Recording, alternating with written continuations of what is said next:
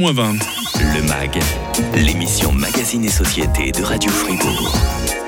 C'est la rentrée pour le grand matin et jeudi dernier, bah, c'était la rentrée scolaire et nous avions découvert au travers de la question du jour sur Radio Fribourg que si pour beaucoup d'enfants et de parents la rentrée s'apparentait à une simple formalité, ah il y avait de la peur, il y avait quand même de l'angoisse hein, dans certains de vos messages.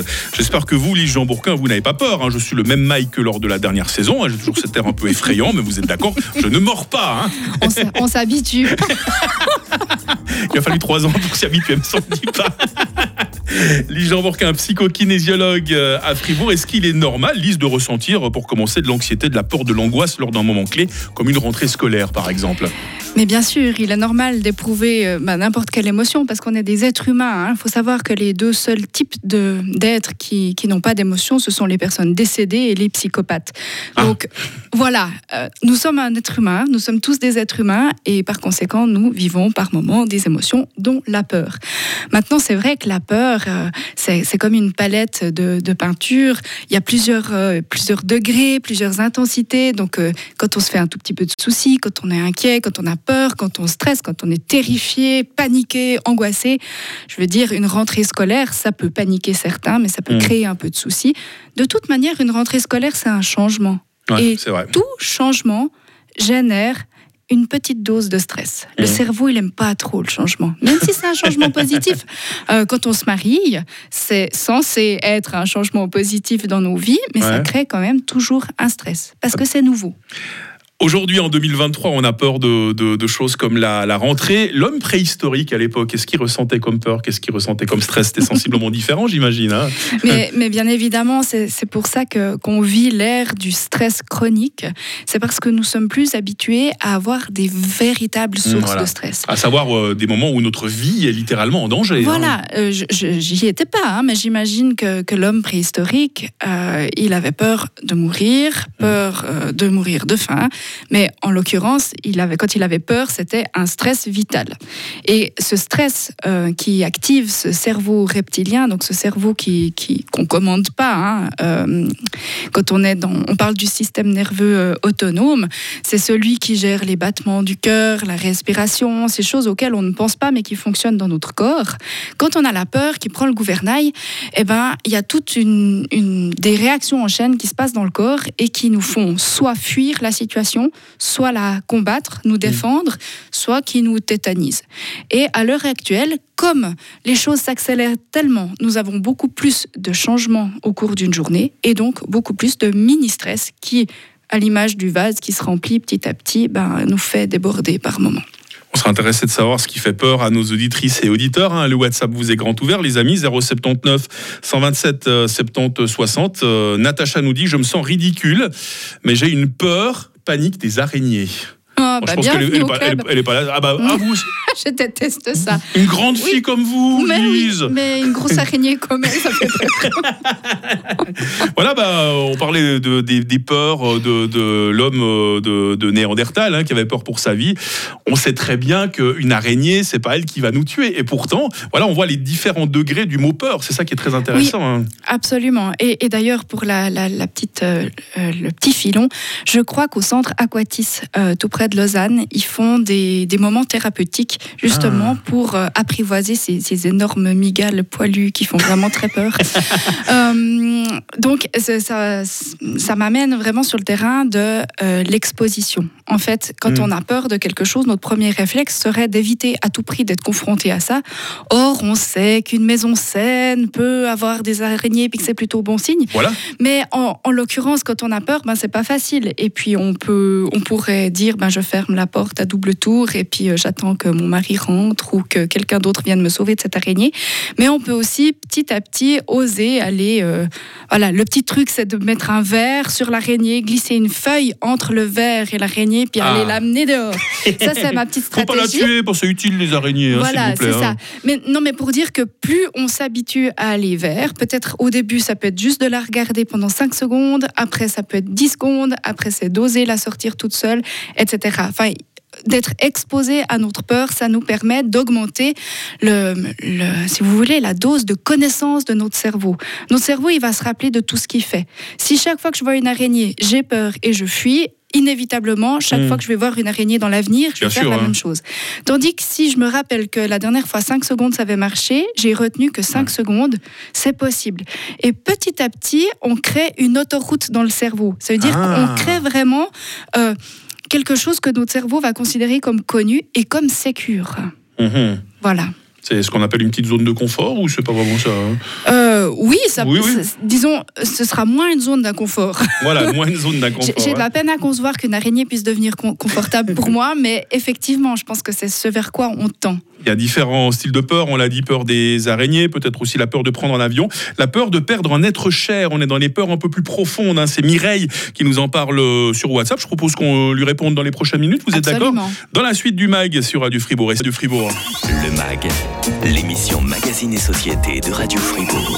Comment vivre avec ses peurs Comment les vaincre hein, La peur des grosses migales velues. On en parlait il y a quelques instants. Vous en toujours frissonné, euh, Lise. hein, quand Mmh. déjà, quand je parle de la migale, en plus que je précise qu'elle est velue. euh, Oui, c'est dégueu.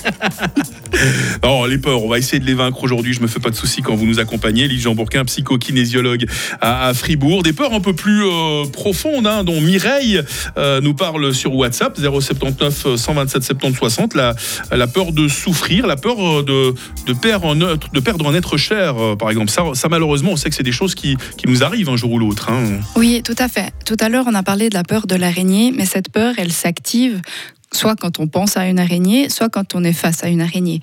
Il y a des peurs un tout petit peu plus sournoises qui teintent notre quotidien et qui sont tout le temps là et qu'on ne remarque même plus parce que ça fait tellement longtemps qu'on vit avec qu'elles qu'elles impactent vraiment notre quotidien, notre comportement, nos choix, même nos relations. Dans les peurs que, que nomme cette auditrice, c'est vrai que la peur de souffrir, la peur de perdre un être cher, ce sont des peurs qui, qui touchent vraiment à des, à des blessures qui, qui, qui sont vraiment très très profondes. Euh, il y a une jolie piste euh, que, que j'aimerais bien suggérer, c'est la lecture du, du livre Les cinq blessures qui empêchent d'être soi-même, Mmh. qui parle vraiment de, de la blessure d'abandon, celle de trahison, d'humiliation, de rejet et d'injustice, pardon, qui qui mettent vraiment en lumière pourquoi euh, on, on a ces peurs qui s'activent et comment faire pour pouvoir faire la paix avec ces peurs.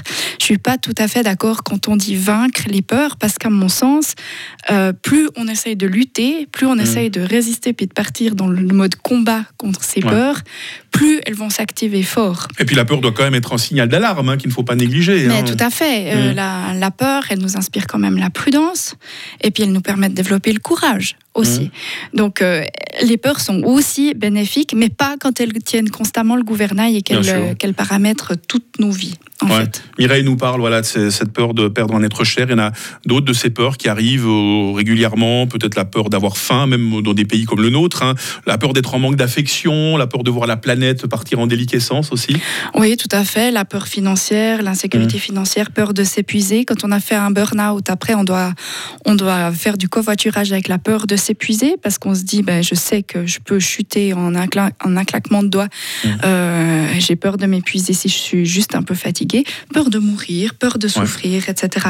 Oui, ça, ce sont des peurs qui, qui tiennent quand même souvent leur origine dans le passé, donc souvent dans l'enfance.